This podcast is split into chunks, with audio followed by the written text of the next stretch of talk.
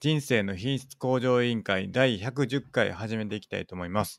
えー私は、すけさん1984と申しまして、えー都内でエンジニアをしているものです。で、えーと最近はですね、あの、PS4 のアウターワイルズっていうゲームにハマっててて、ハマっててというか初めてですね、あの、それを YouTube で配信してるんで、ぜひ見てもらいたいなと思うんですけども、あとはですね、えっ、と、最近、なんかに、なんか読んでた、なんやったっけな、なんか言おうと思ったんですけど、忘れちゃったんですけど、えっ、と、読書が好きなんですけど、最近読んでる本は、えっ、と、 結構技術書関連が多くて、あの、前に、孫さんに教えてもらったディスタンクシオンも読んでるんですけど、まだ今2章ぐらいというか、その、100分で名著の2章ぐらいが読み終わったところで、またその話もいつかしたいなと思っております。で、えっ、と、バイブルは1日外出力班長となってますので、どうぞよろしくお願いします。はい、D マゴットです。関東のとある会社で会社員やっております。哲学は大好きで、大学も哲学で卒業しました。最近はアドラーにドハマりしております。格闘技は大好きで、グラップリングっていう格闘技やっております。そして人生の目標は、悟りを開くことです。よろしくお願いします。えーよろしくお願いします。えっ、と、そんな2人でですね、えー時にゲストの方をお呼びして、まあ、どうすれば人生の品質を向上させられるかということをテーマにしてですね、あのいちいろいろと 答えを導き出していく、えーそういうポッドキャストになっております。で、えっ、と、お便りを募集しておりまして、お便りは、えっ、と、シャープ i q o l とつけてですね、ツイッターの方でつぶやいていただければですね、お便りとしてご紹介させていただければと思ってますので、えっ、と、どしどし、えっ、と、投稿いただければと思います。あとですね、 えっと、YouTube の方でライブ配信してまして、夜、水曜日の夜9時からですね、だいたい、えっと、YouTube の方でライブ配信してますので、えーそちらも良ければですね、あの、ご覧いただいて、えーコメントなどしていただけると、えー嬉しいかなと思っております。でですね、えっと、公式サイトの方が scrapbox.io スラッシュ IQOL という公式サイトの方でですね、えー各回にどんな内容を話したかということを載せてますので、まあ、そちらも合わせてご覧いただければと思います。えっ、と、そんなところかな。はい。はい。あ、ツイートしとこう。あ、お願いします。マゴさん、アウターワイルズ知ってますいや、僕知らなかったですね。えっ、と、なんか SF のゲームなんですよね。SF っぽいゲームで、なんか僕も知らなかったんですけど、やってってよようやく最近気づいたんですけど、はい。なんか星の、 星の危機をすす救うみたいな、そういうテーマで、はい。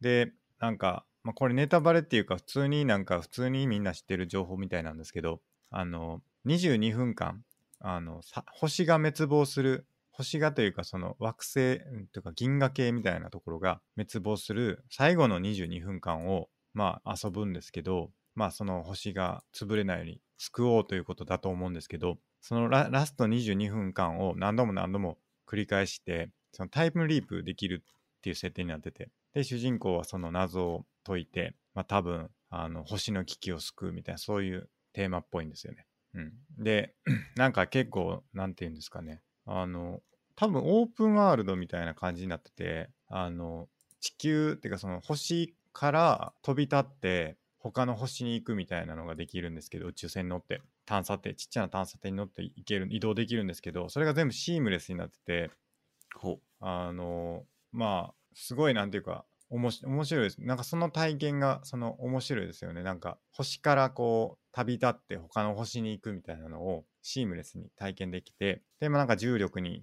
張られたりとか、まあ、その辺のなんかなんていうのかなプレイ感も面白いんですけど、まあなんかストーリーも謎めいてて、まだ僕も2時間、3時間ぐらいしかやってないんで、どういうストーリーそストーリーになっていくのかわかんないんですけど、まあ、なんかいろいろ謎めいててですね、非常にうん、ワクワクするというか、なかなか面白いなと思って最近やってるんで、まあもし興味あれば YouTube で見てもらえればなと思っております。う。なんか、ゼルダのムジラの仮面っぽいっすね。ああ、僕やったことないですね、ムジュラの仮。ムジラ、ムジュラ、ムジュラムジュラ。の仮面。そうなん、そんな感じなんですか。そうですね、あれも、なんか、3日で月が落ちてきて、それまでにこう、なんか、何回も繰り返して、はいはいはい。クリアするみたいな感じのああ、話まなあんで。確かに、まあ確かによくあるっちゃありありがちではあるかもしれないですよね。なんか、バッドエンドを迎えないために何度も繰り返す的なやつは全部そうっすも んね。班長にもありましたからね。班長も、班長ありましたっけありましたね。班タイム長リーはプたしまてるたま、 たまたまタイムリープしてただけっぽいですけどね。別にはいなんか、救うとかなかったですからね、班長が救。うとかはなかったですね。あの、い、伊沢、伊沢い、いんはい。誰でした岩、岩尾い、伊沢でしたっけ石、はい石、伊沢か。伊沢、伊沢でいいのか。伊沢も リプしてたっていうやつですよね、確 か。ネタバレですけど。ああ、ちょっと詳しくは忘れましたけど。まあ、タイムリープっていうのはよくある、あの、設定ですから。あとなんかあるかなタイムリープ系で面白いやつ。まあ、シュタインズゲートとかですかえ、何ですかシュタインズゲート。ああ、下着は有名ですね。でも僕見たことないですけど。あ、本当ですか。下着有名で面白いですけどね。まあ、なんか、タイムリープっていうのを言っちゃうとネタバレになるやつとかもありますもんね。アニメだとか、だと。そうですね。その話自体がタイムリープでしたみたいなのは結構オチに使われることが多いから、あれはタイムリープものですよねみたいなこと言うと、ちょっとそれがネタバレになっちゃうから、 なかなか言いにくいところはありますけど。まあ、あとはあれですか、時をかける少女ですか。ああ、有名なところでいくと。前見たんですけど、ストーリー忘れちゃったな。あれも何回かリメイクされてますもん。3回ぐらいですか多分、ドラマ版とかもあったり、アニメ版があったりとか。僕結構好きですけどね。そうですね。なんかアニメの映画を見た記憶がありますね。はいはいはい。細、ん細、細田守でしたっけうん、ちょっと詳しくは忘れました。確か。はい。ですかね。ですかね。はい。うん。っていうんでね、ちょっとまたそれもやっていきたいなって思ってるっていうのがありますね。はい。最近は。はい。まあ、ぜひね、YouTube あの見てもらえると嬉しいかなと思いますね。どうですか、まごさん、最近は。最近はですね、はい。あの、将棋対決ずっとやってたんですよね、スケさんと。はいはい。やってましたね。とりあえず僕はほとんどスケさんに勝てず、いやいやいや、まあとりあえず一区切りということでっていう感じになりましたね。あーそうですね非常に残念ではあるんですけれども、あの一旦ちょっとやめようということで、あの対局の方は、 えーあのや中断になりましたっていう感じですねあの、ぜひスケさんとは直接指してみたいですね。 ああいいですね着物着てね着物まで来て。ちょっと将棋大会の特別対局室とかを借りて借りれんのかな借りれなさそうですけどねはい。うん、なんか旅行とかね、行った時とかに、旅館に置いてたりするじゃないですか、将棋。うん。やりたいですね。チェスクロックとか使ってちょっとやってみたいですけどね。なんか調べたらスマホでもいろんなのあるらしいんで、それをまあ横に置きながらやりたいですね。ああ、時計がですか。時計代わりに、はい。うーん、なるほどなるほど。確かに。ちょっと一回ね、ささしてみたいですね。本、あの、本ちゃんでね。はい。うん。それをやりたいなって思ってます。いや、いいですね。僕も、ちょっとでも、まあ、あの、まごさん対局配信はちょっとしばらく休憩しますけど、あの、はい将棋自体はね、僕は続けていきたいなと思って、あの、初段目指してね、やっていこうと思ってるん で、あの、また僕は、またなんか、配信とかね、できたらいいかなと思ってます。あの、将棋坊主とか。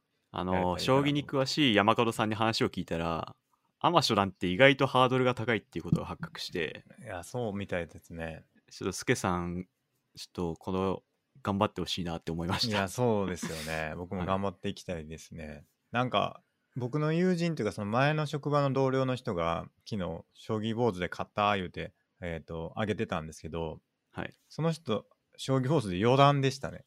すごい。すごいなと思って。はい。あの、香川真奈緒さんっていう女流棋士の方がいて、はい。僕たまに、あのたまに見るんですよね。あの、将棋坊主の実況配信。はい。で、その方がね、いつも対局してるのが4段とか3段の人が多いんで、えで、結構その、まあ、大体、まあ、さすがにプロなんで、大体勝つんですけど、ー、はい。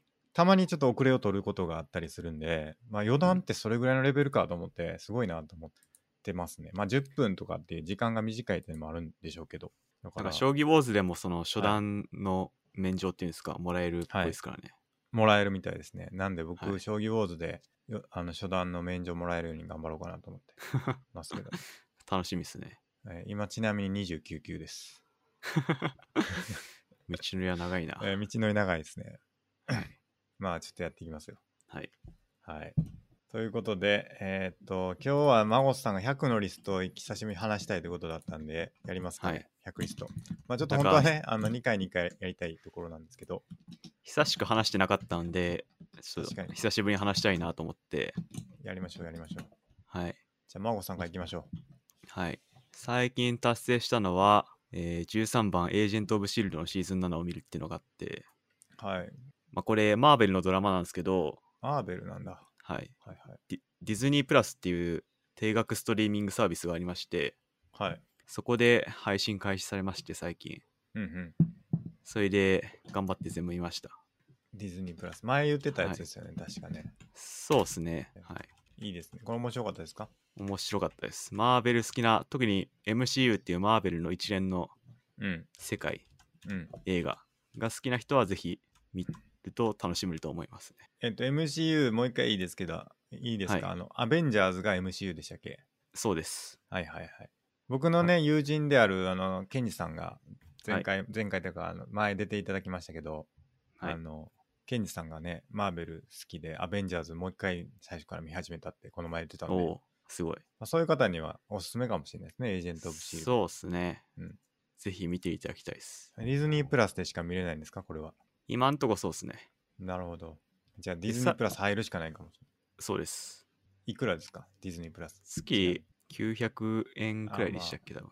ネットフリックスとかの同じですか、他何見れるんですか他はですね、さらに16番でワンダービジョン全部見るっつうのがあって、はい。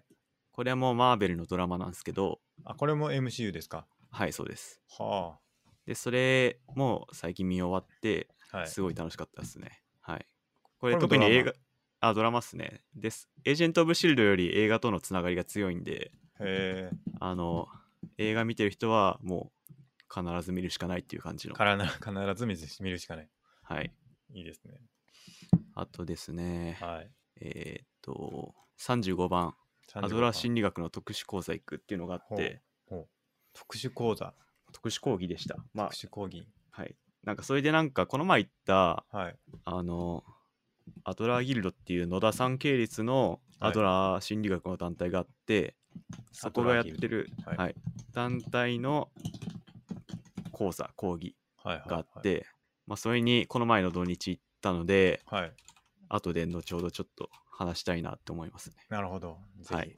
土日かけていったんですか ?2 日かけて。そうですえね、ー土曜、朝から夕方まで、えーまた次の日、朝から夕方まあで。すごいですね。はい結構ガチ、ガチですね。そうですね。えーっと、で、あと52番、YouTube の動画一つ上げる。はいはいはい。これ僕上げました。あげてました。はい。素晴らしいなと思って僕感動してましたねあれは はい。あのーぜひ見ていただきたいですね。2分くらいなんで、ポッドキャストを切り抜いて、ちょっと字幕つけてみたいな感じで。そうでしたねそうでしたね、はナンバーマイナンバーカードのねはい。素晴らしい簡単なもんなんですけど、やっぱそんなちょちょいとはできなくて、うん、まあ人、初めてっていうのもあると思うんですけど、うんなかなか大変だなっていう学びになりましたね。いや良かったですよ僕感動しましたあれもっとあやよってかほっしたいでなっすて思いますできたら新作を はい気が向いたら作ろうおかなと願いします思ってます。はい他にはですね、えーあとうとう51番のプリンターを捨てるは明日ゴミ収集の日が来たんで、 いよいよいよいよですすね。いや良かった良かった忘れないように出さないとなっていう。うんあとは、これ話したっけな ?67 番 iPhone のバッテリーを変えるっていうの。あー聞いてないかもえっと、変えに行ったんですよ。今の iPhone2 年、3年くらい使ってて、はいはいなんかバッテリーがすごい下手ってきてて、はいはいはまあ皆さん経験あると思うんですけど、すぐこう、バッテリーが60%から、もうすぐはいはい0%みたいないはいはい状態になってて、なんか今の iPhone ってこう、バッテリーの状態を診断できるんですよね。うんうんそれで診断したらセルフで、うんなんか交換の時期ですみたいに出てきて、うんなるほどいやちょっとこれは交換しに行こうと思って、そんで iPhone から予約して、そんで行って、なんか今って昔って、あの、iPhone 丸々交換とかよくあったと思うんですけど、はいはい今はバッテリーだけ交換してくれるらしいんですよね。はいはいはいまあ、他に問題なければ。うんうんなんで、それで、なんでバックアップとかも、まあ一応してたんですけど、うんあの、そのなんか丸々ロストすることはなくて、まあ、バッテリーだけ変えてもらって、いい感じになりましたっていう。無料ですかいや、もう時間も経ってるんで、なるほど8000円くらいでしたね。 8000まあまあでもねはい新しいの買うの考えたらそうです安いねも。んですよまだ iPhone X は、僕 iPhone X なんですけど、まだまだ使えるんで、性能的には。まあそりゃそうですよね、はい。うん、なんで、バッテリーだけ変えてっていう感じですね。いいですねはい。ちなみにちょっと1個戻るんですけど1個っていうかはい。戻るんですけどはい63番座右の銘を作るっていうのがあって、はい前作るって言ってて考えたいですって言ってたじゃないですか、確か。はこの話ってしましたっけ決まった後の話ってしましたっけああ、なんかギブアンドギブだっていう話をした気がしあ、ますそね。うかそうか。ポッドキャストでギブアンドギブに決まったんですね。はい。座右の銘。当面これでいきます。なるほど、なるほど。はい。ギブアンドギブ。あと60番、マイナンバーカードを作る。これも作ったんじゃないですか作ったんですけど、まだ手に入れてないんで、あ、あまだ来てはないんですね。はいなるほど。の、もう手元に来たらチェックつけようと思ってます。うんうんうん。はい。で、あと68番、PC 内部の掃除。あの、エアダスター買ってきて、はい。やったら、埃が大変なことになってて、はいはい。いや、これ久し、久しぶりにっていうか、期間空いたらやった方がいいなって思いましたね。あー僕もね、あの、性能とか変わりましたちなみに。なんか気持ち変わったような気がしますね。はいはいはい。いや、めちゃくちゃ大事ですよ、やっぱ。い PC の掃除。僕も、あの、Mac Pro を使ってたんですけど、はいデ。スクトップの。はい。でデスクトップの Mac Pro が、なんか、やたら止まるんですよね。その、CPU 負荷がすごいことになって、はい。なんか暴走してるみたいなのが、タスクマネージャーみたいなの見るとわわかるんですよ。はい。で、これ何かなって思ってずっと思ってたんですけど、どうやら、あの、通気口はいパ。ソコンの通気口が全部ほこりで詰まっちゃってて、はい。あの、冷やせなくなってて、あの、うまく。はい。で、その熱暴走を起こして、あの、そういうことになってたみたいで、その、はい全部取ったんですよ。僕もエアダスターどこ、どころでは取れなく て、 普はい。通にもう、なんていうか、詰まってたんで、なんか、綿棒とかではい。書き出して、全部、結構な量になったんですけど、ほこりが。ものすごい溜まってて。したら、めちゃくちゃ快適になりま した。あのなるほど。ええ動きも軽快になって、はいあの全然熱暴走も起こさなくなったんでやっぱ熱って大変やなって思ってうん。これはぜひあのパソコン重くなって困ってる人はぜひ掃除した方がいいかなと思いますねはい。まあ、それ、新しいのを買い替えるよりは、本当うんローコストで良くなるんで、うんやった方がいいですね。間違いないですね、はい。あとはハードディスク入れ替えるとかも結構効果ありますねああー、はいはい。うんハードディスクを丸々変えるってことですかあそうですそうです丸ごと新しいのはに差し替えるとかも結構効果あり,、はい。ありますねハードディスク結構壊れるからな。そうなんですよそうなんですよはい。 71個じゃないですか真帆さんまだあまとだそうっすね29個いやまあ、一つ、はい。ずるい手段は、読書系でガーッと増やすっていうのがあるんですけど、いや、ずるくないです、ずるくない です。映画、映画と一緒っすよ、これ。映画と一緒か。うん。なんか、読んでる本はちょいちょい出てきてるんで、はい。行きましょう、行きましょう。それでは増やそう増やそうかなとか思ってます。はい。なるほど。そんな感じですね、私は。なるほど。じゃあ、はい僕の方行っていいですか、はい。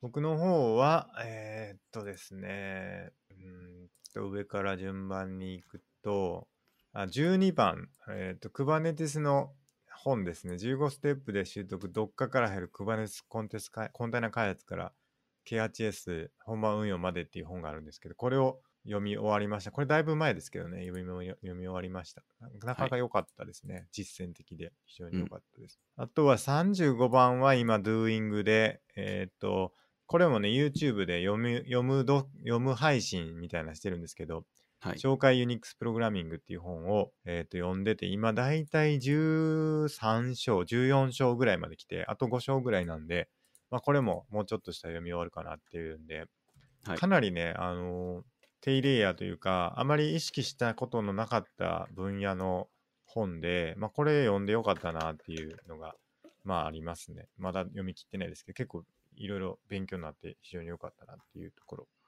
はい。ですね。で、あと、えっ、と、アルゴリズムのところで21番とか書いてるんですけど、これちょっと追加しとこう。追加しときたいんですけど、最近、えっ、と、アットコーダーで水色を取るっていうのがあるんですけど、これをやるために、えっ、と、勉強を始めまして、はい。えっ、と、いアリボンっていうね、有名な本があるんですけど、うん。あの、プログラミング、えーの本があって、えっと、プはいログラミングコンテストチャレンジブックっていう、通称アリボンっていうのがあるんですけど、うん。これをね、あの、やり始めまして、はい。ちょっとずつ読んでます。まだこれも、まだ、ちょっと、ちょっとしかやうん。これをやると、結構その、初級編だけでもやると、まあ、青まではいかないにしても、えー、と緑とか水色とかにははい。いけるかなって感じで、これをね、やっていきたいなと思ってます。あ、あるやん。83にあった わ。ありました。ありました、ありました。はいこれ。これ83番です。はい、やってます。で、あとは、えーっと、82番も途中ですね、プログラミング言語 Go を読むっていうやつですけど、これは途中で、えーっと、今読んでますって感じですね。はい。で、ビズメイツ、えっ、と、い 1, 1が終わるのかなえっ、と、1、2、3なんで、まだ、まだ終わってないか。まだ1、2、3が終わってないんで、えっ、と、受講率、まだあれですけど、多分今んとこ突破できてるかなって感じですね。うん。えー、1級は多分。はい。あとは、えーっと、24番、最低限の英単語力でもう手っ取り早く英語を流行らせるっていうのは、これ読みましたね。えーっと、まだ話せるようになってないですけど、はい。あの、読みましたね。えーちょっと待ってください。これはね、あの、なんか、読んだだけじゃちょっとままずくて、あの、やっぱり、読んで使っていくっていうのが大事やなと思ってるんで、まあ、これははい日々の英会話でね、あの、ちょっとずつ使えるようになっていきたいなって感じですうね。ん。はい。あとは、あとは、うーんうーんクイーンズ・ギャンビット、39番、クイーンズ・ギャンビット見るは見ましたね。はい。うん。これ面白かった。非常に面白かったんで、ぜひおすすめなんで見てください。うん。ネットフリックスで見れます。はい。あと、41番の、えー、マゴトさんとして将棋の動画を定期的に配信するは、えっ、と、一と、一通り一旦終了しましたけど、できましたということで、はい。読みましあできましたと。あと97番、羽生善治のみるみる強くなる将棋序盤の指し方入門も読みましたというところかな。あとデスク周りね、あの一番最後101番、デスク周りをちゃんとするっていうんで、えっ、と、あのモニターアームをね、導入しまして、はいあのーモニターと PC の下に、PC をちょっと浮かせて、モニターも浮かせて、モニターとうん PC の下にスペースを作って、そこにあの本とか置いたりとか、あとはノート開けたりとかして、まあなんかスペースができ作れたんでよかったかなっていう感じですね。うん。なところかな。あと49番の毎日ヨガを続けて両手がはい地面につくようになるっていうやつがあるんですけど、はい。これ結構できてきてて、あの、だんだん手つくようになってきました、あの地面に。え指先ぐらいは今つきますね。ー、指先。ええ。なるほど前ちょは 膝ぐらいまでしかいかなかったんですけど、ちょっと僕今どれくらいかやってみていいですかあどうぞどうぞ。僕足首でした。足首。はい。指つきます指つかないですねつ。かないか。もう2歩くらいですね。あのね、ベターってではないですけどね、指つく、つくぐらいまで来たんで、あの、これをね、もうちょっとやっていけば、はい。あの、手のひらつけるようにうんしたいなって思ってますね、目標は。いいっすね。最近練習の方法も身につけたんで、前もちょっと話しましたけど、はい。あの、骨盤からね、あの曲げていくっていううん。やり方をやると、あの、だんだん伸びてきますわ。なるほど。そんなところですかね、僕の方は。はいはい。いはい。や、ちょっと将棋の話戻っていいですかあ、どうぞ。なんかやっぱ将棋いろいろ僕も対戦するにあたって勉強したんですけど、はい戦法とか。まだまだまあ初心者レベルですけど、うん。それ勉強すると見るのも楽しくなりましたね。ああ、そうですよね。はい確かに。ちょうど今、あの、えーその順位戦やってるんですけど確、かに。B 級2組の。藤井聡太二冠と中村太一七段のはいはい対局が今ちょうどやってままして、すね。はいはい。まあ前よりは、あの、分かるようになったかなっていう、楽しみが増えたかなっていう気がしましたね。わかります。僕も、はい僕もね、なんかちょっとわかるようになった気がします、最近。当たるようになってきたんですよ、最近。ちょっと。あははあ 次の一手が。次の一手。10回に1回ぐらい当たるようになったん で。なるほど。なんていうかな。それも候補にありますね、みたいなので、紹介される程度ですけどね。はい。そういうのは当たるようになってきて、うんう。ん、なかなかバカにできんなとはいいう感じですね、確かに。あと、ちょっと思ったのが、日本語って結構将棋由来のものが多いなって思って、ああ、確かに。なんか、なり込むとか、筋がいいとか、はいはいはい、確かに。なんか結構、日本語とこ紐づいてんなっていう発見がありましたね。 うん、人生積んだとかそうですよね。積んだとか、はうんい、そうです。爪が甘いとか。爪が甘いね。はい。確かに。結構ありますね。そうですね。成金はい。成金とかですか多分それもそうだと思いそうま。ですすよね。はい。あとは何ですかね。うん。大手がかかるとかですかああ、それもそうですね。うんなんかいざやってみるといろいろ発見があって面白いなっていうのはいあやり、ましそたうでしたね。。はい。僕ね、あの、やっぱね、前々から言ってますけど、ポーカーもね、ちょっと一回ちゃんとやりたいっていうのがあるんですよね。はい。これもね、なかなかできないですけど、ちょっとやりたいんですよね、ポーカーは。ポーカー一時期ちょっとやってましたよね。やってたんですけど、ちゃんとはできてないですからね。あの、はい。なんか雰囲気でやってただけだから、ちゃんとちゃんとやりたいなっていううん。のはありますね。なるほど。うん。え、日本、日本からってお金かけれたんでしたっけそれダメなんでしたっけえっ、と、よくわかんないですけど、僕がパッと見たやつでは、その海外のオンラインのはい。やつに参加する分にはいいみたいなのを見ましたけどね。まあなんかグレーみたいですけどね、なんか。明確なるにほどダメってわけじゃないし、はみい。たいな感じみたいですよ。うん。うん。あんまよくわかんないですけど。ぜひ、スケさんには海外の本場のカジノ行って、はいはい。ヒリヒリした、 ポーカーをそうですよね。大会とかちょっと出てみたいですよね。はい。うん。見てみたいですね。うん。まああと、結構 YouTube で僕も勉強して、うん。なんか調べたらいろいろ出てくるんですけど、解説動画みたいな。はい。あ、なんかこんな面白い人がこんな面白い動画上げて上げてんだな、みたいなはいはい、発はい見もありましたね。あ、将棋ですか。はい。はいはい。確かに。プ特ロにあ棋士のの、ね。はいはい。やつそうですね、プロ棋士の藤森哲也さんっていう方のはいはいはい。動画がみじ、なんかいい感じに短くて、いい感じに分かりやすくて、へー楽しかったっすね。あれですか、サバンナの高橋とやってやってますかね。あ、多分やってたその方かもしれないですねう。ん。なんか、最近見たやつは、サバンナ高橋と、その多分藤森さん、藤森さんって人だったと思うんですけど、はい。あの、プロが投了した場面から、はい。高橋さんが、はい。その投了させた側、要は勝った側の手番を持って、 はい。でそのプロのその藤森さんって方が、えーと負けえー、と負けた側の手番を持ってあー対局するっていう、そのハンデ戦やってたんですけど はい。はいあのあっさり負けてましたね高橋さんね、 いやそりゃそうやろと思うんですけど、はいなんか普通になんかプロの投了図とか見てもえなんでこれが負けなんですかみたいなことがあるじゃないですかあーありますねいやはいだからそれをね字で言っててはい。すげえなって思いましたうん。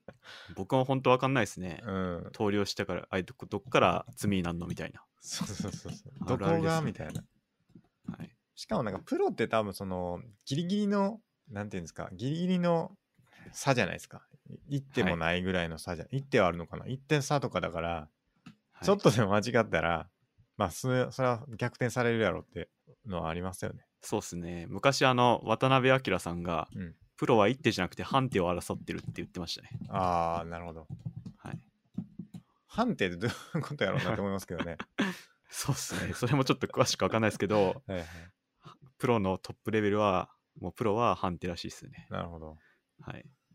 これですね。今ちょっと入りましたけど、プロはが勝ったところからスタートっていうね、大逆転将棋言うて。うんやっぱ藤森さんって人ですね、やってます。はい。あと、この前にやってたのが多分ね、あの、あの、全部鳴った状態と、鳴ってない状態でやるってやつもやってたみたいですね。ほう。多分それも負けてたのかなわかんないですけど。えうん。全、全部最強ってやつ。ーえーなんか昔テレビで羽生さんとなんか芸能人の方がうん指して、うん羽生さんはこう玉オンリーで王様オンリーでやって それで負けるっていう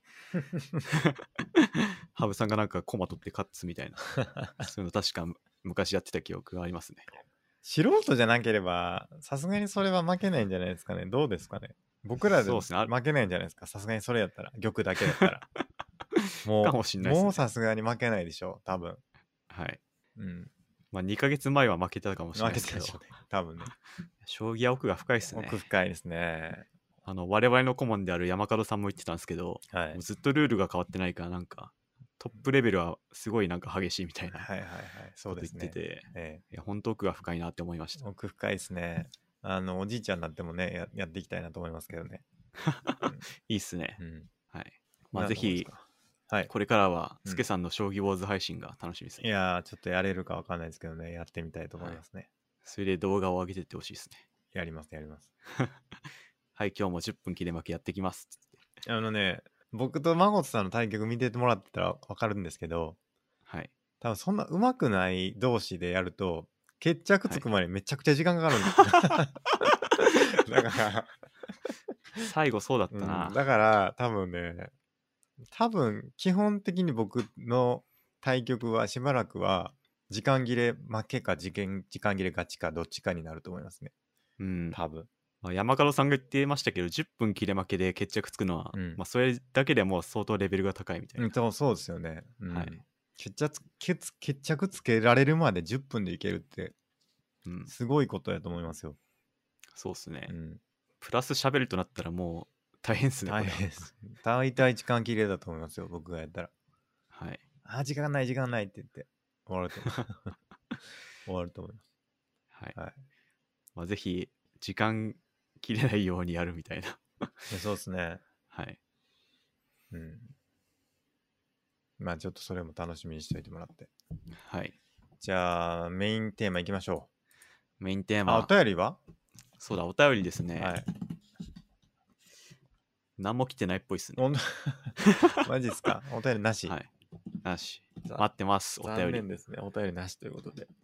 はい。じゃあ行きましょう、メインテーマ。メインテーマは、僕が言ってきたアドラーの講座の話。はい。あの、今回テーマがあって、葛藤解決っていうテーマだったんですよね。葛藤解決。はい。まはあ、い葛藤っていうのは、人同士の喧嘩なんですけど、アドラー心理学においては。おー自分じゃないんですね。自分、なんか、一般的な意味は、うん夜お菓子食べるか、うんやっぱ太るからやめてこうかみたいな、っうんうんていうのがここ一人の心の中にのうちにあるのが葛藤ですけうど、んはい。まあ、アドラー心理学においては他人とのうん2人以上のうんこう喧嘩みたいな、うん意味は一緒なんですか自分の中にないっていうだけであって。あーそうですねでもあの対人関係の意味合いの方が強いらしいですね、うんうんうんなるほど。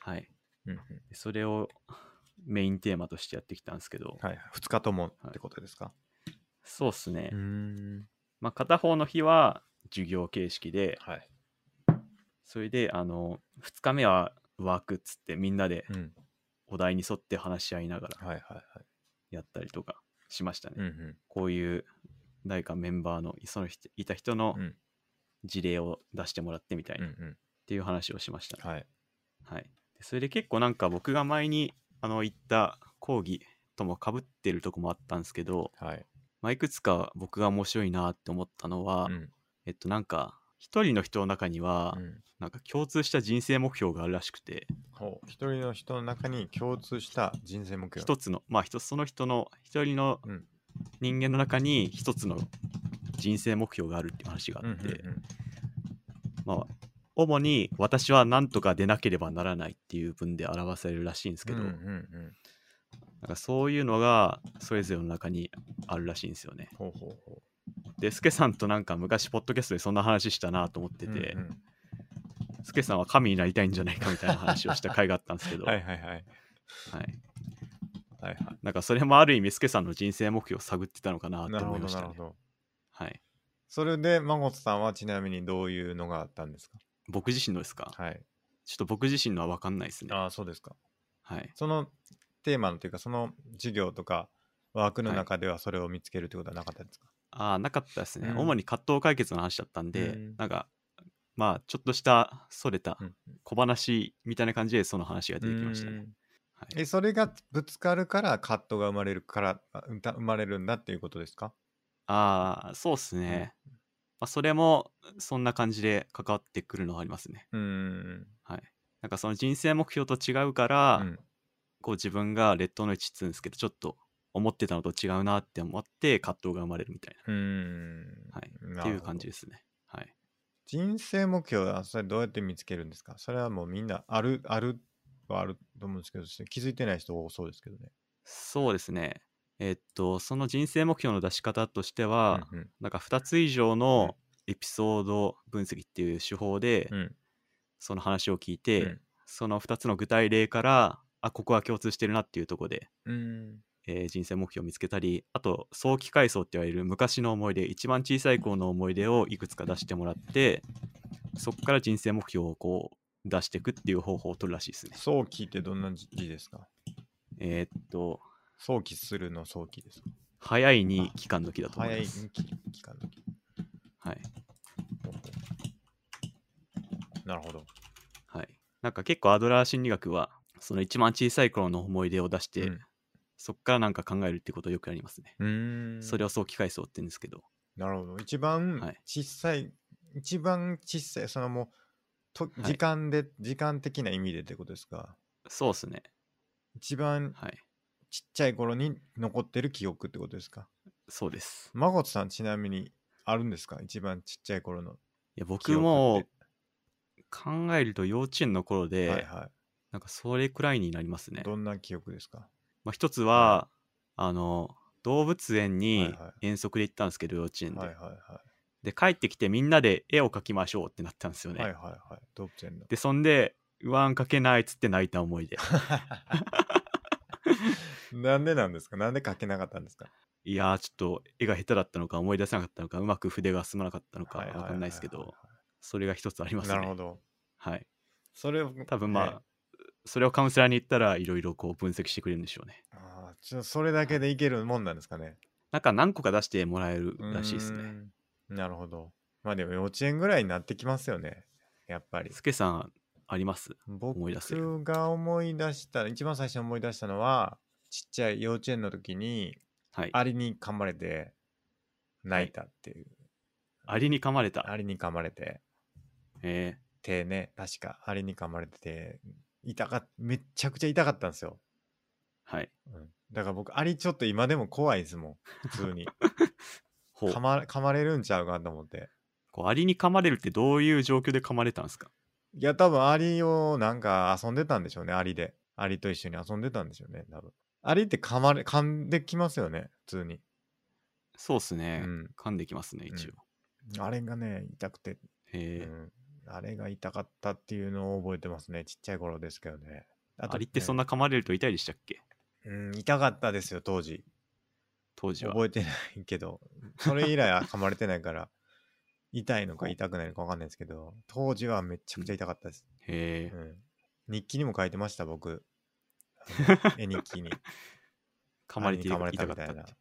確か。う、なんかアドラー心理学的にはいろんな記憶はあるけど何かの目的があるからその記憶をこう引き出してるみたいなんあ、そうなんですか。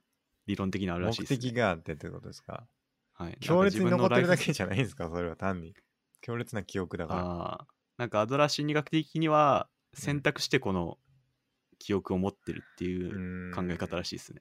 なるほど。んあと僕もう一個残ってる記憶としては、まあいくつかありますけど、あの幼稚園の、幼稚園の時に、その、なんなんか忘れましたけど、なんかメリーゴーランドみたいなおもちゃを持ってきた子がいて、はい。それを破壊してしまったっていう記憶がありますね。幼稚園にそういうおもちゃがあって、 いや、持ってきてたかなんかやったと思うんですよね。なんで持ってきてたのか覚えてないですけど、なんか結構高価なおもちゃっぽい雰囲気を出してたんですけど、それをね、なんか間違って壊しちゃうっていう事件があったのを覚えてますね。間違って、うんそのおもちゃは誰かの他の子の、あ、そうです、そうです。なんすかそうです。そうですで、なんかなるほど触ってたら壊れちゃったっていう。うー、うんん。なるほどな。これから何か僕の人生目標ってわかりますかねそうっすね。いや、ちょっと僕の素人考えですけど、はい。なんか他の人に迷惑をかけないように、はいはい。常に気を配ってるとか、あー、なるほど。はい。でもちょっとありはわかんないな。やっちまったな、みたいな。いや、そうっすねう。ん、後悔後悔。後悔が共通点としてありそうですけどねどっちもねうん。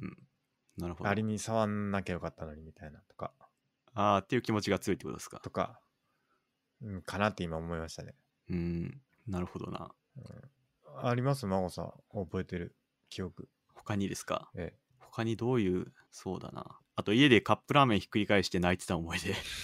えそれも幼稚園です かそれも幼稚園くらいだったと思いますあね。ーはい。いや、僕大体泣いてる思い出が多いですね。動物園行って絵が描けなくて泣いたラーメンカップ麺こぼして泣いたはい。やっぱ何かできなくて泣くのは嫌だってことじゃないですかやっぱり自分がそうっですねきない多のは分嫌だみたいなセルフ分析すると、うんその人生目標の文法に合わせると、うんなんか私はそつのそつなく何でもこなせなければならないあーはいはいはいはい。がなんかだいぶ共通してんなって気がします。ありそう。マゴスさん、それめっちゃ似合う な。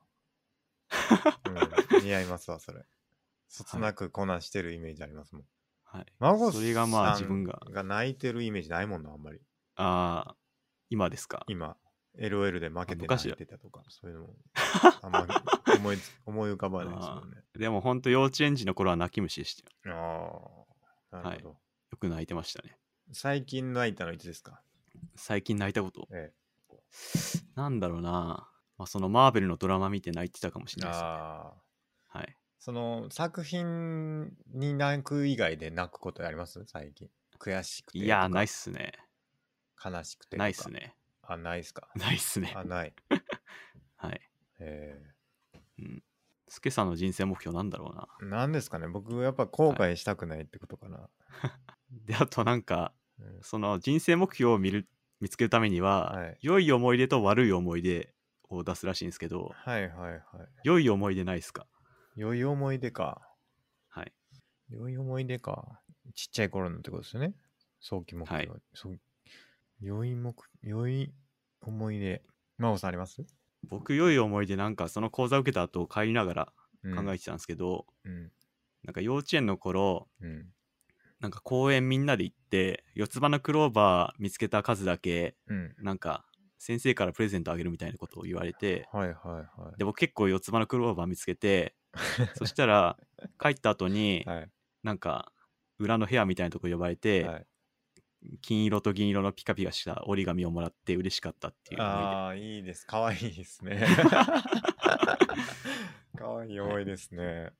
四つ葉のクローバーでようありましたね、ほんまに。そんな。い出そうっすねうん、は多分それを組み合わせると、いはい。なんか私はそつなく全てをこなせて、うん、裏で褒められるような人間でなければなら ないそれだけ聞くとちょっとどうなんかなと思っちゃいますけどね。 表で目立って褒められるのではなく、うん。裏で褒められるような人間でなければならないかなって自分で思ってました、なるほど。はいなるほど。なんかあるかな良い思い出か。なんか良い思い出っていうか楽しかったなっていう思い出としては、はい幼稚園の頃にあの居残り保育みたいなのがあったんですよ居残り保育みたいなやつかなでも幼稚園なんで僕らは多分昼間夕方ぐらいにはもう帰らないといけないんですけど、はいなんかその両親がちょっと遅くなるとかっていうんでちょっと居残りで残れるみたいなのがあって、その幼稚園に、でそのそこに居残りするとなんかテレビとか見せてくれたりとかアンパンマンはい見せてくれたりとか、お菓子出してくれたりとかなんかはいすごい好待遇なんですよすごいあの普段ちょっと考えられないようなあの好待遇を受けられるっていうのがあって、はいだから僕それ大好きでしたね。居残り、居残りさんって言ってましたけど、確か。うーんで、すごいいい思い出っていうか、いい良かったんで、なんか小学校になってから、 あの居残りって、ちょっとなんていうか補習みたいな要素になるじゃないですか。はいうん。なんか急にこう、面白くなくなるじゃないですか。多分居残りに対 するイメージが。そうっすね、うん社会人も残業とか言って、はいなんか、いい思い出ないんで、まあその、幼稚園まででしたね。その居残りに対するいいイメージがあったというか。えーすごいで良もかったな、あれ。なんか。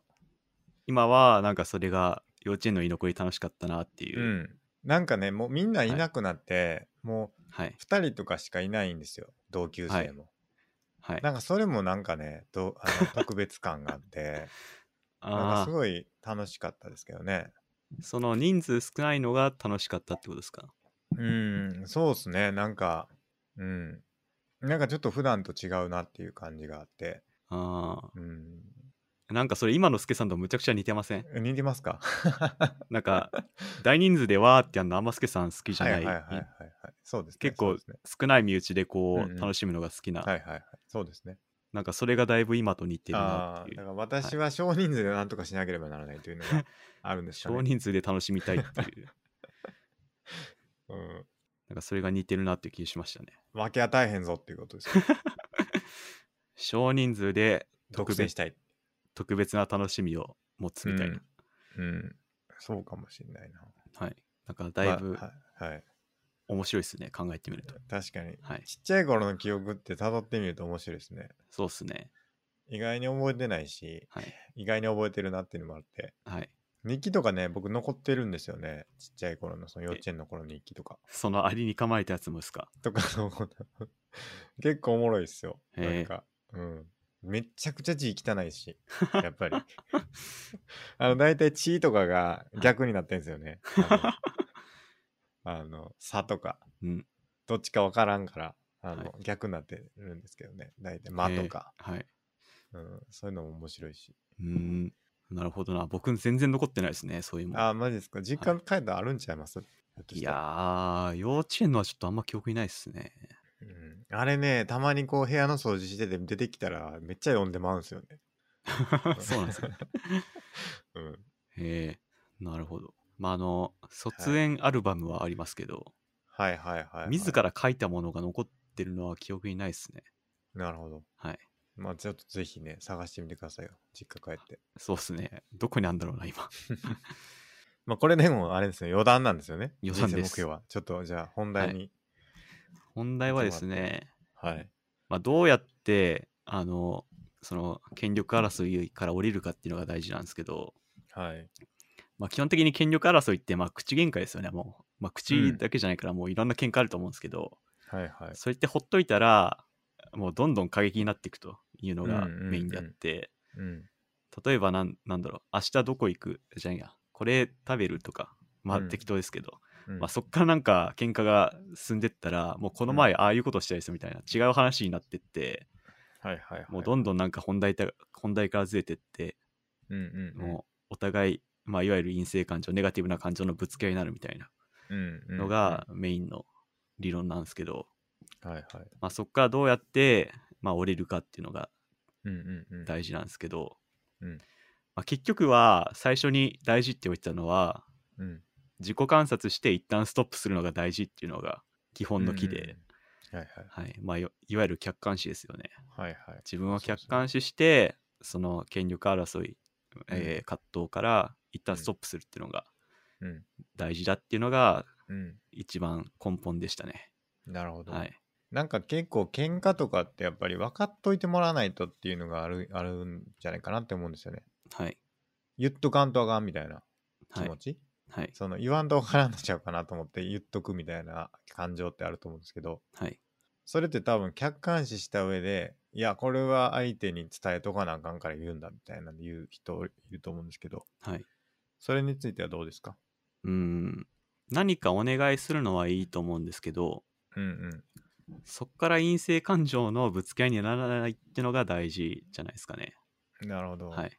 なんかこう結局はい。やられたらやり返すみたいなはい。世界観になってくるとはい。結構厳しいと思うんですよね。そうですなんね。はい。これをやられたから次自分はこれをやってもいいみたいなはい。そういうのになるとまあ要は今自分がプラスなのかマイナスなのかみたいなそのポイント稼いだ時にはい。いや 5, 対5点対5点だったら引き分けじゃないですか。はい。まあいいことしたポイントみたいなのが例えばあったとしてはい。自分が5ポイントいいことしてて相手も5ポイントいいことしてたらあの引き分けみたいな感情になってはい。で自分10ポイントいいことして相手5ポイントしかやってなかったらあと5ポイントやってほしいなっていう気持ちが例えば出てくるわけですよね。はい。まあそれネガティブな方でも一緒だと思うんですけどそれをやりだすから、い、やうんあの時のみたいなあはのい時はこうやったよねみたいなのって、はいなっちゃうんかなって思うんですよね。うん。うん、だからそこを深掘りしていや今自分が何点なんかみたいなうん。であなたが何点なんかみたいなのをこう追求しだしたくなるうん。のかなっていうふうに思うんですけどね。はい。でそれが良くないよってことですかそうですね。うんそこで難点っていう、いわゆる競争の盾の関係になってると、うんまあなんだろう、どっちが上かどっちが下かみたいな感じになって争いが始まっちゃうんで、うんまあ、相手を変えるとか相手を観察せずに自分は観察しようっていうのを言われてて、うんまあ、相手はこうだから相手はこうだからみたいなことは考えるよりも、うんまずは自分をどうするかっていう、うんまあ、それこそいい意味での課題の分離だと思うんですけど、うんうんまあ、そういうのが大事っていうのは言われてましたね。うんはい、なんか結構だから自分はこんだけ我慢してるのにとか、はい自分はこんだけやってるのにみたいなのってありがちじゃないですか。そうですね。うん、それはなんどう捉えたりですかそれははい。客観的にそれを分かってたとしてはい。自分が今こう言ってしまうのははい。こんだけ我慢してると思ってるからだこんだけ相手にやってるからなんだみたいなのうん。があったとして、はい。うん、それに対して次の取り得る手段はまあど基うあ本るべきなんでしょうか、基本的にアドラー心理学におけるお願いって、相手に常に断る権利があるっていうのうんを認めてあるんで、うん自分がこんだけしたんだから、あなたはこれやって当然でしょって思っちゃうと、もう押し付けになってくるんですよね。うんうんうんまあ、こういういうお願いはあるけどあなたは、あの断る権利はあるよっていうのを常に認めるのがうんうんアドラー心理学的な立場でうんなんでそうなるとうんまあなんだろう相手に過度な欲求うんはせずに、あの葛藤には踏み入らないのかなとは思いましたなるほど、いじゃあお願いする分にはいいってことですかそうですねまあそこ何で月何日にこれをやりました。私はこれもやりました。あなたはこれをやりました。これをやりました。なので今回はこれをやってもらうのがいいんじゃないかと思うみたいなことをはい要求すること自体は問題ないってことですか。それは、まあ、相手を気遣いながら言えば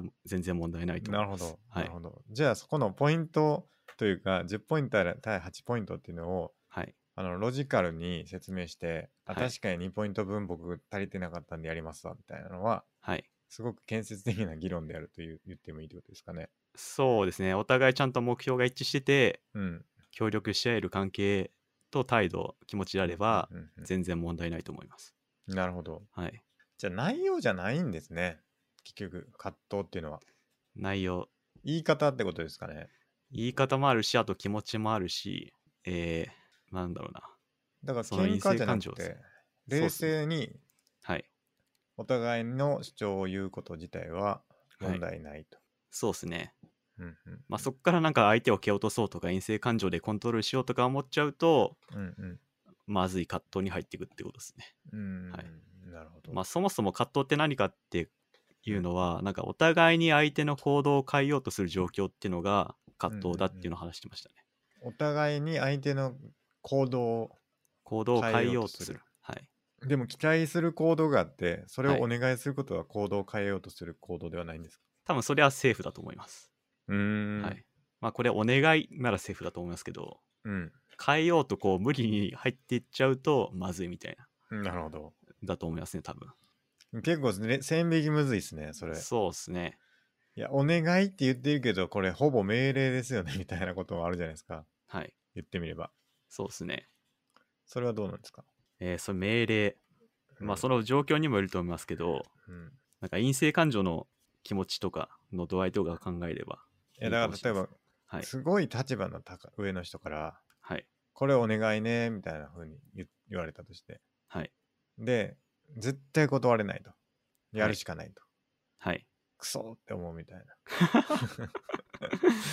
みたいな。あ変えようと思え思わないですよ。別はに、それを拒否しようとも思わないんだけど、ーうん。んこれお願いされてるけどほぼ命令やんけみたいな何くそみたいなでも俺は断られへんしなみたいな、はいもうしゃあないやるしかねえみたいなは気い持。ちになるのは、それは葛藤ですかそれ多分葛藤じゃないです。葛藤じゃないですかこれは多何ですか分、えー陰性感情を抱いた状況っていう多分葛藤 ってお互いにじょ、お互いの行動を変えようとしてうんうんこういわゆるピンポン効果っていうらしいんですけど、はい卓球みたいにこうどんどんどんどん打ち返してヒートアップしていくよ様子を葛藤っていうんで、なるほど多分その場合なら、合はいこのラリーが続いてないんではい、 葛藤には踏み込んでないと思いますねでもネガティブですよ相当、多分それ陰性は感ま情たです違よう手法でうん、あのカウンセリングをしたらいいと思いますねそれはどうしたらいいんですかそういう時はああまあ多分その講座で言ってたのは意見を変えるっていうのを言ってましたねあーまあ、事実は事実で一つあると思うんですけど、うんそれに対していろんな意見とか考えがうんつくつけることができて、うんまあ、その意見を変えればえーっとなんだろうその気持ちも変わってくるんでうんその事実に対しての意見を変えてみましょうっていうのがうん大事なことらしくて、うん多分その今のさっきの例だとこの仕事をやってられるかっていう気持ちがあると思うんですけどはい。それはそのそう思った人の一つの意見であってうんうん違う人から、うんえー考えて違う人の意見を出してもらったら、うんいやそれは会社にとってすごく大切なものでうんみたいな意見も出ると思うし、まあ、そうはいいはうい意見を、あこんな考え方があるんだっていうのを気づければ、はいはいはいもっとポジティブに向き合えるっていう話はありましたね。うん。なるほど、なるほはい、ど。なるほど。だからやっぱ人に、人に向いちゃうのは良くないんでしょうね、多分ね。と言いますとだ、からその同じ仕事を依頼されても、はい誰々さんから依頼されたのか、はい、別の人から依頼されたのかで印象が違うっていうか、はいなんかほんまムカつく人から言われたから、はいもうやりたくない。まあ、坊主憎けりゃ、貴様で憎い状態になるっていうはい、のってあると思うんですよね。はい、うん、だからそれそうじゃなくてもう本当にその時はタスクに向き合って、はい、うん、仕事与えられた仕事に向き合ってやるとはい。いうことですかまあ、その場合は意、見をどう持つかそうですね、それもまあ一つあると思います。具体的な状況にもよりますけどうん、ね。はい、まあだからそれ言えない状況っていうのは結構多いだからその葛藤に行かないことって多い気がしますけどね仕事においてはですけどはい。言えない言いたくても言えないみたいうん、まあ、大人の社会であれば葛藤はそこまで爆発しないと思いますけど、なそうですよねまあ、やっぱり家庭が多いらしいですね。うん、はいまあまあそうでしょうねなんか聞いたのが、なんか、親と子供とかなら、まあ、どっちが上とか、どっちがなんか管理者っていう立場があるから、そんな葛藤爆発しないけど、夫婦ととかだと、お互い平等だから、葛藤が起きがちっていうのは、話されてまましあたね。まあまあね、それはありそうですよね。はい。まあ、仕事も同じで、まあ、上司がいて部下なら、ある程度、まあ、抑えられるかもしれないですけど、うん。まあ、その横、まあ、どっちが偉いとかない状態だったら、葛藤起きがちっていう話はありましたね。確かに。はい。この前僕電車で見たんですけど、はい。なんか酔っ払ってるんかななんかわかんないんですけど、はい。すごい大きい声上げてる人がいて、一、はい人で。はい。で、大体の人は無視してるというか、相手せんとこうって言って離れていくんですけど、はい。近くにいたおっちゃんが、うるさいわって 言って、すごい言って、はい。あの、喧嘩みたいになってて、はい。あれもまあ対等、まあ、電車に乗ってるという部分だけでいくともう完全に対等な立場だから、はい。もうた葛藤やなと思いました、今聞いてて。そうですねま。さに。はい。うん。あれ、僕、いつも思うんですけど、いつもっていうか、あの、一人が、なんかへ変な人というか、なんかこう、ちょっと変わった人というか、はい。なんか怒ってて、もういかにもこう、爆弾みたいな人がいた時に、はい。僕は巻き込まれんとこうと思って、はい。あの、車両変えたりとか、ちょっと距離取ったりするんですよね。はい。でも、それせんと巻き込まれに行く人いますよね。なん か巻き込まれにっていうか、なんやったら、ちょっとはい。やったろかみたいな感じ で、あの、はい。なんか巻き込んでいく巻き込んでいくというか、喧嘩し始める人、はい。なんなんやろなっていつも思うんですよ。なんか、なんでその、わざわざその、なんていうか危険を犯すんやろうなっていうか、はい。別にほっといたらいいじゃないですか。なんかそういう人いたら。はい。まあちょっと迷惑ですけど、まあなんかちょっと離れて、まあ満員電車で動けないとかやとちょっとい嫌かもしれないですけど、もうなんか言うたら車両変えたらおしまいぐらいなもんですよ、言うたら。はい。でそういう世界観において、あえてこう突っかかっていったりとかするのって、なんでなんやろうなっていつも 思いますね、あれ見てて。なるほど。なんでなんですかね。ちょっと僕もわかんないですけど、 それはまあ言い一す種よねのでもたまに葛藤の始まりですよね。うん。はい。いや、あれ絶対損してると思うんですよ。はい。だって、いいことないじゃないですか。そのだって知らん人ですよ、別に、本当に。はい。まあある意味あれなのかないい人なのかなそれ は。僕なんか本当に知らない人だし、はい。でその人がどうなろうが僕知ったこっちゃないっていう、ちょっと冷たさがあるから、はい。別に注意もしないし、なんかはい。やめといた方がいいですよとかも絶対言わないし、はい。もう本当にもう知らんぷりするんですけど、そしたらその人はその人を、まあ、変えようとしてるみたいな、はいまあ、。それがいいか悪いかあれですけど、はい。その人のためを思って言ってやらんとあかんねやみたいな気持はいちなのかもしれないですけど、そうですね。うんいいことない と思っちゃうんですよね、はい僕は。 まあ確かにいいことはないですね。うんまあやり方ですよね。まあ確かにその人のためを思ってやってんのかもしれないですけど、うんまあでも、まあやり方がまさに葛藤なんで、うんはい。まあなんかねあの巻き込まれてる人がいて全然知らない人が巻き込まれててはい。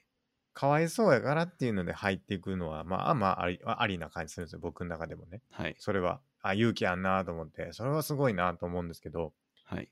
マジで一人でなんかわーわー言ってはい。誰にもこうなんていうか構われてないというかもあうーみんな無視している状況ではい。あえてこううるさいぞみたいなことを 言いに行ってこう喧嘩しに行くみたいなのは、なほんまに 何の意味があんねやろなんてはいはい。思っちゃいますね。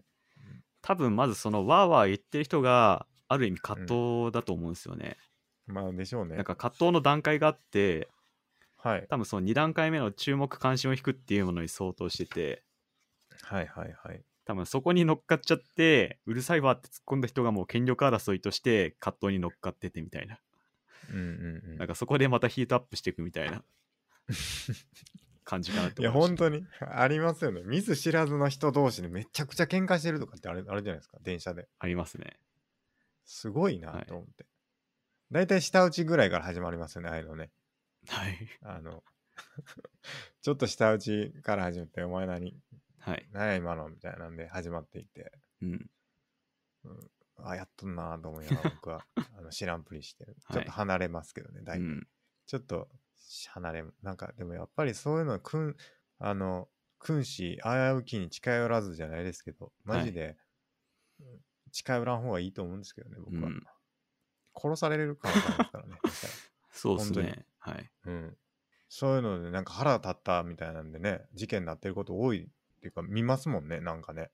そうですねうん。はいむしゃくしゃしたみたいなんでね。はい葛藤の行き着く先がそういうところですからはい怖いです ね。そうですねっていう話だったんですか、まあ、まあ、そこに乗らないっていうのは大事ですけど、葛藤に乗っていかないっていう。はい。葛藤に乗っていかないためには自己分析はい自己客観視ですか、そうですね。まずは、客観視、うん自分の客観視。他に何かありますますかねその、他にですね、えーはい、結構長かったんですもんね。そうですね。えーっと、あ、ちょっと、またこれもちょっと本筋からは離れてるかもしれないですけど、アドラー心理学は社会運動が核にあるっていう話をしてて、はい。まあ、この一人一人をどうにかしようっていうよりはどういう世界を実現していこうかっていう、うんもっと大きな視点の社会目標っていうか社会運動が核にあるっていう話をしてましたね、えー、はいなんかそれは意外ですけどね。はい、まあ、結構アドラーもだってあ晩年はい。へなんかそういうことをよくやってたみたいなこと言ってて、えあそうなんだなみたいなだってアドラーって個人心理学って言うって言ってたじゃないですか。そうっすねだから社会をどうしようみたいなのにはそんなに興味がないのかなと思ってましたけど。そうっすねうん。まあでもやっぱりその、まあ、縦の関係横の関係って言うんですけどこのどっちが上下とか決めずにみんな平等の中でやっていこうっていうこう社会的な雰囲気っていうか考えを実現していこうっていうのが結局は核にあるっていう話をしてましたね。でもその平等を突き詰めていくとはいその結局何が良くて何が悪いかっていうのをはい統一見解を持たないといけないって話になるじゃないですか、はいいつものやつですけど。はいで個人間とか個人の中での良い悪いに従って生きていこうは、はいまあ、できると思うんですけどはい社会全体を通じたその共通見解を作りに行くのってはい結構難しいしアドラーはそういうところにはフォーカスしてないっていう話うんだった気がするんですよね。うんそこはどう考えた考えたらいいんですかね。そうですね結局はなんかアドラー心理学的な価値観はあるっていうのを前回話されてて講座で、うんでそこをうまんうあんどうやって地道にやっていくかみたいなほんと地道ですけどうん地道に一人一人をの考えを変えて実現していこうっていうのが、まあ核にはあるっぽいですね、うんアドラー心理学における善があるってことですか、ありますねはいありますあーはいそれは何なんでしょうかそうですねそれこそまさにこの平等とかあの陰性感情をぶつけないとかあとなんか他人をむやみに裁こうとしないとか人格をで裁もかそないれとをか、はいそうそこは多分ある程度保ったままというかはいそのお互いの要望をちゃんと伝えるでも強制はしないよっていうのをはい維持しつつはいそれでも争いは起きそうな気がするんですよ。はいでそれをどう解決するんかなっていうのがあーあはいる気になりますけどね。まあ、はい外交みたいなもんですかね。多分が外交の現場って多分そんなになんか怒鳴り散らしてるかはい多分してないのかなっていうイイメージですけどはいでもお互いに要望があって欲求があってみたいなはいでそれをいかに通すかっていう交渉術みたいな世界観でやってると思うんですよね。はでい国益を守ろうみたいなのがは国いと国でやってて、でそのどっちが正しいとかないのかなってなった時に平等ってどうやってみたらいいんやろっていううんのは気になりますけどね。そうですね。まあ、アドラー心理学は基本的にすり合わせていきましょうっていう感じなんで、うん、まあ、自分の感覚とか価値観と相手の価値観とか、まあ、お互いの求めることをすり合わせて実現していきましょうってことなんで、そのどっちががそのすり合わせる内容とか価値観観として正しいとは言わないんですよね、うんアドラー心理学は絶は対。いはいはいはい。それよりは方法論としてこう,、ううんうんまくすり合わせてコミュニケーションを取っていきましょうっていうところにフォーカスしてるとは思います。いやなんか一段メタ的というかはいどういう方向にすり合ったとしてもすり合ってれば OK みたいなそういうことですかね。ある意味。えーっと、すり合わせれば OK って感じですね。そうですよね。だから、はいそのすり合った結果が善か悪かっていうのははい。別に判判断しないんだけど、しないですね。すり合わせ基本的にはようとすること自体が善ですよってことですかね。そうですね。そういうことでいす。やーなるほ ど。例えば、2人はいはいの人間がいて、お互い一発ずつ殴るってことで、お互いが合意し たら、それはもうアドラー心理学的にはいいとか悪いとか言わないと思います。あーはいまあ、それはお互いがもう気持ちよく合意してるんだから、それは別に悪いとは言わないっていう。お互い殴ってくださいっていう。えじゃあじゃあ例えば A さんと B さんがいてはい。 A さんと B さんがすごい口論しててはい。 C- A さんは C さんを刺すって言っててはい。 B さんは刺さん方がいいって言っててはい。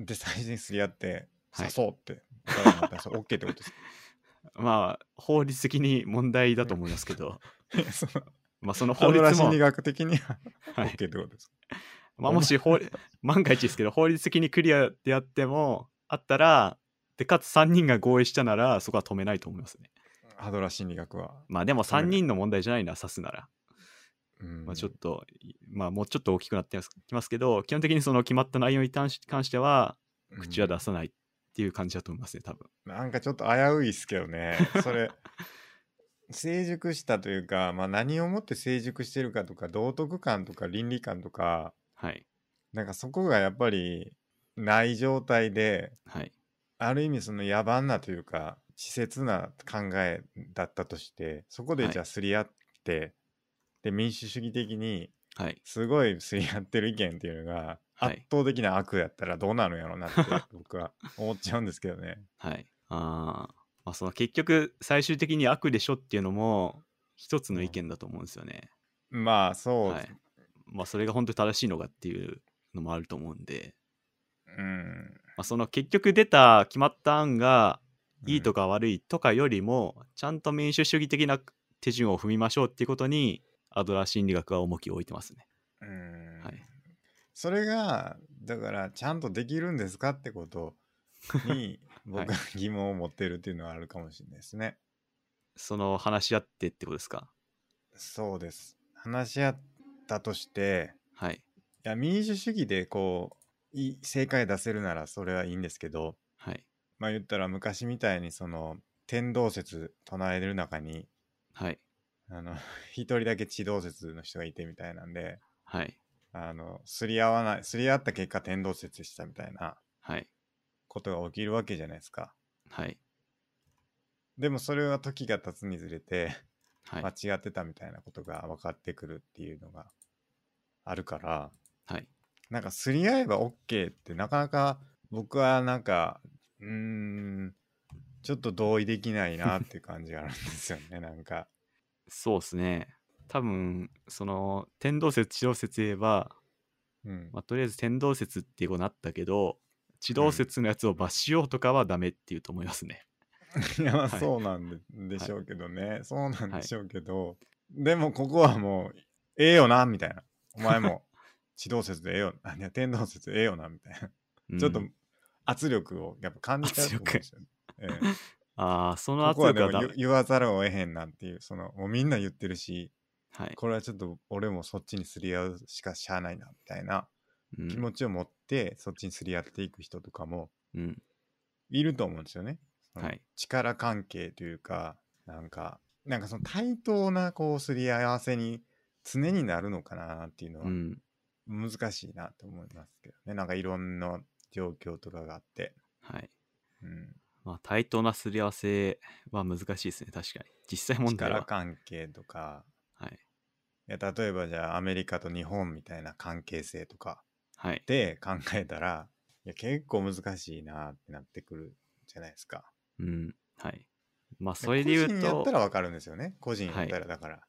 はい。本当に一人と一人だからの割とこう平等にある程度平等にすり合わせるっていうのはやっていけるかなと思うんですけど社会ってなると急にこうはい。いろんな要素が絡み合ってきてすり合ってんのかみたいなほんまにみたいななる気するんですけどね。はい。まあ、確かに難しいですけど、そこをまあ、地道にやっていこうっていうスタンスですね。まだまだ、 うんあの、今の社会は追いついてないけど、頑張ろうって、ちょっとずつやっていこうって言ってました。えそのためには何ができるんですかそれまあ目指そうってなった時に一人一人は何ができるんですか目指そうってなったそれはもう自分を目覚めさせるしかないという。 アドラーを目覚めアドラーの目覚めってことですかまあ自分を変えていくってことですね。他人をどうこうしようっていうよりは、自分がこう学んで自分の行いを変えていくのが大事っていうスタンスです。あまあまあそうですねメタ、はいメタ的な要素っていうのをま学んでいこうってことですよね。そうですね。その、うん。まあ、それを実現するために一人一人が、えー頑張っていくみうたいな。ん。うはいん。どんな実践、どんな実践をやったんですかちなみに。日々の実践が大事って書いてあって、はい。 2日目は実践をしたわけですよね、多分。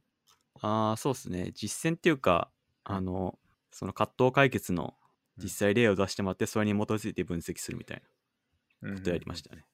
はい。じゃあ、孫さんは手挙げたんですかいつものように。僕は今回、え出してないですね。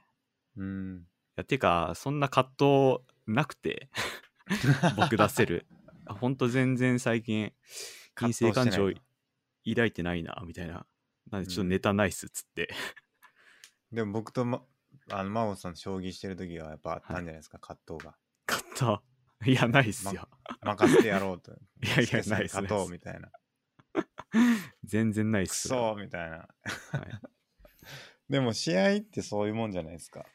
うん勝とうという気持ちがないと、やっぱり。はいまあそこで陰性感情入れいじゃ抱いちゃったらそうなりますよね、まあ、別に僕そんな陰性感情抱いてないんで、えーでも格闘技の試合とかはどうですかいやーそんなないっすねあ、そうっすか。喧嘩とは全然違いますね負けたら負けたでいいか、みたいな。そんな感じそうっすねすはいね。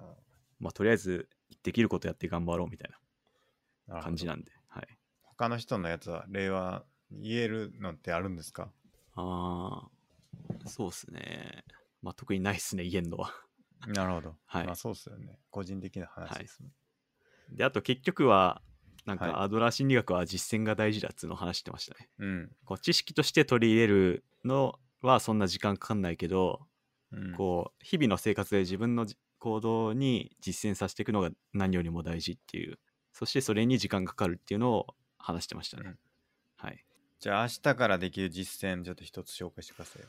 そうですねえーまずはい自。分が陰性感情を持ったなってちょっと気づいたら自分の客観視をして、えー一旦ストップするで相手の行動を変えようとせずにまず自分の行動を客観視して自分の行動を変えてみるってことですかね、うんうん。なるほど。は陰性感情。陰性感情とはどういう感情ですか例えば。えー怒りとか悲しみとかネガティブな感情のことですね、を人に対して感じたとき。えーまあ、自分の中に感じた時ああ。ですねそれあ相そ手れは自分でもいいんですか相手は自分でもいいと思いますはい多分うん。なんてまあ自分はできないんだちょっと葛藤とは違うみたいなそうですね葛藤とはまたちょっと違うこともありますけど、まあ、それ、自分に向いたものも、ある意味、まあ、陰性感情です。なるほど。はい。それを気づいた時にはい。自覚してみる。一旦客観視してみる。はい。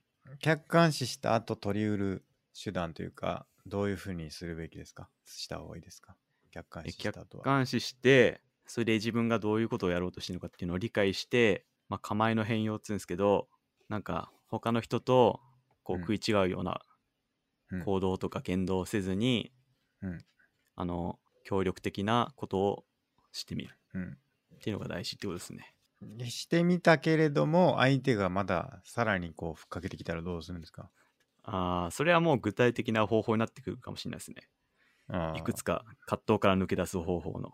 お、はい何ですか葛藤から抜け出す方法、具体的な方法。まあ、いくつかあるんですけど、はい。えー主にあるのは本来の目的を考えるっていうのがありますね葛藤から抜け出す方法。本来の目的目を。的を考えるはいはいはのがあるらしいです。まあなんかい。例えば、はいはい。喧嘩してたらいろいろ話がどっちらかってっていやこの前あなたこんなことしたでしょいやいやそういうお前はああいうことしたじゃんみたいな話になってくるかうら、んうんうんうん、まあそのレールがそれてくのを元に戻して、本来の目的は何で、まあ、どういうことしたかったのかっていうのを考えてみるっていうのがまたとりあえず一つあります、なるほど、あはいこの話ってどっから始まったんやったっけみたいなことですあかそうですねはいあとはあとあ本来の目的を考える他にもあるんですか、方法は他にもまあいくつかあるんですけどそうですねあと相手の立場から見るとか、うんまあ、自分のこうこと自分の視点からばっか考えてないで相手がどういうふうに考えてるのかなっていうのを考えてみうんるうんっていうのが一つうんはいはいはいはいなるほど、ありますねうんうんうん、はいなるほどはいでもなんかその講座で言ってたのは、うんまあ、自分のことを客観視してきたら、まあ、大体成功になってるみたいなるほどなるなほど、はいなんかその感情を書き足してみるとかもいいって聞きますけどねああ客観視した結果をそれ書いて紙まにし書たねいてみるとか、えーっと、どれだっけな。そうだ、相手の、相手の立場からどういうふうに思ったのかを紙に書いてみるのが大事っていう話ありましたね。ああ相手の立場からどう見えるかをはい。紙に書いてみるはい。それ見せるとかどうですか見せる。こうこうですかみたい な。火に油注ぐかな、やっぱり。まあ、場合によるかもしれないです けどね。わははってなるかもしれないですよね。はい。全然違うわ、みたいな。はい。まあでもそこをすり合わせるっていうのもあありかもしれないですね。なんかはい一つは。おそうっすね互いどう思ってたかをこはいう書いてみてとか聞いてみて、はい。そこがずれてるからこそ葛藤になってるっていうのもうん。あるかもしれないですよね。はい。自分が思ってることを相手が理解してないっていうのもあるかもしれないけど自分が相手が、えー、とどっちもあるってことですねだからはい。ずれるというのと相そうですよねまあだからそうか一緒か一緒かはい。なるほど、まあ、相手の立場に立って考えるうんうんうんのは大事ですね。はい。確かに伝わってないと思っているとかもあるんでしょうねだからはい。自分が言いたいことが相手に伝わってないと思ってるうん。っていうのがあるだろうからはい。お互いにあなたってこう思ってたんじゃないですかっていうことを言ってはい。まあ合ってれば合ってるでいいし間違ってたらそこを訂正するとか修正する僕はこう思ってたから嫌だと思ったんだとか、はい。まあ、そういう話まで進められるとかなり建設的な感じがしますけどね。うん。そうっすねう。んはい。まあ、紙に書くとかはい。ねなんか自分しか見ないブログに書くとかそういうのはいいってはい言いますけどね。そうっすねうん。紙に書くのは大事らしいです。まあ、リンカーンもねリンカーンだっけやってたって言いましたよね。あ、そうなんすか。えーすんげえ腹立ったことがあった時に、はい。ね、そのすんげえ腹立つことをもう手紙に書いて送ったろうと思って手紙書いてはい。で送らずに机の中に入れてたっていううん話、あれリンカーンちゃうかったかな多分それ、えー人を動かすに書いてたそうそうそうそう話ですね。はい。そうですそうですうんなるほど他にありますか話しておきたいことアドラ心理学講座特殊講座はい、え、なんですかああります他に話しておきたいこあ、他に話したいこと。はい。まあ大体こんな感じですかね。となるほどありがとうございますまあ今日はじゃあそれぐらいですかね。そうですね。葛1藤時と間どう半。向き合うかということで、はい。はい。ありがとうございます。勉強になりました。はい。また、あの、興味ある方いたら、アドラー心理学講座、ぜ ひ行ってみるといいんじゃないかなということで、ではい。すかね。はい。はい。じゃあ、本日は以上ですかね。はい。はい。じゃあ、本日もご視聴ありがとうございました。ありがとうございました。